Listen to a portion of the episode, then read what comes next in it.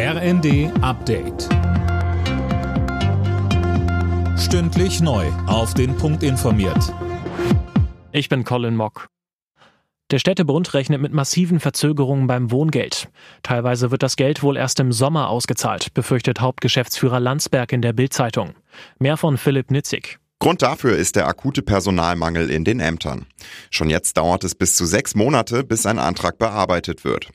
In Zukunft haben rund zwei Millionen Menschen Anspruch auf Wohngeld. Das sind mehr als dreimal so viele wie bisher. Neben einer Softwareumstellung kommt auf die Kommunen eine Welle neuer Anträge zu. Städtebundchef Landsberg sagt, wir haben nicht die Leute, um die schnell abzuarbeiten.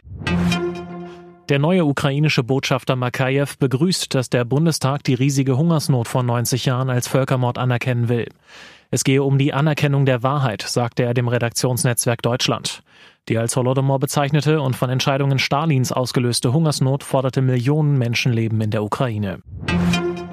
Deutschland will die Ukraine stärker bei Getreidelieferungen unterstützen. Kanzler Scholz kündigte an, zusätzlich 15 Millionen Euro bereitzustellen.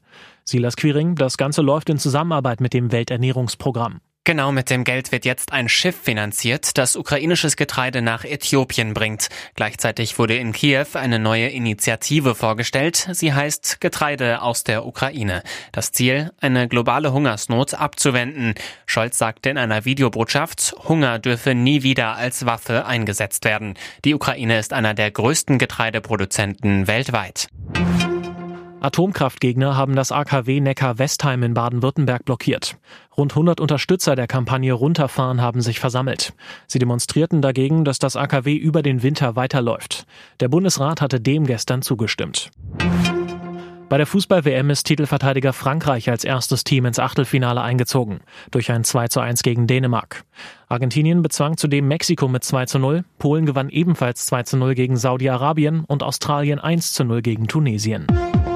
Alle Nachrichten auf rnd.de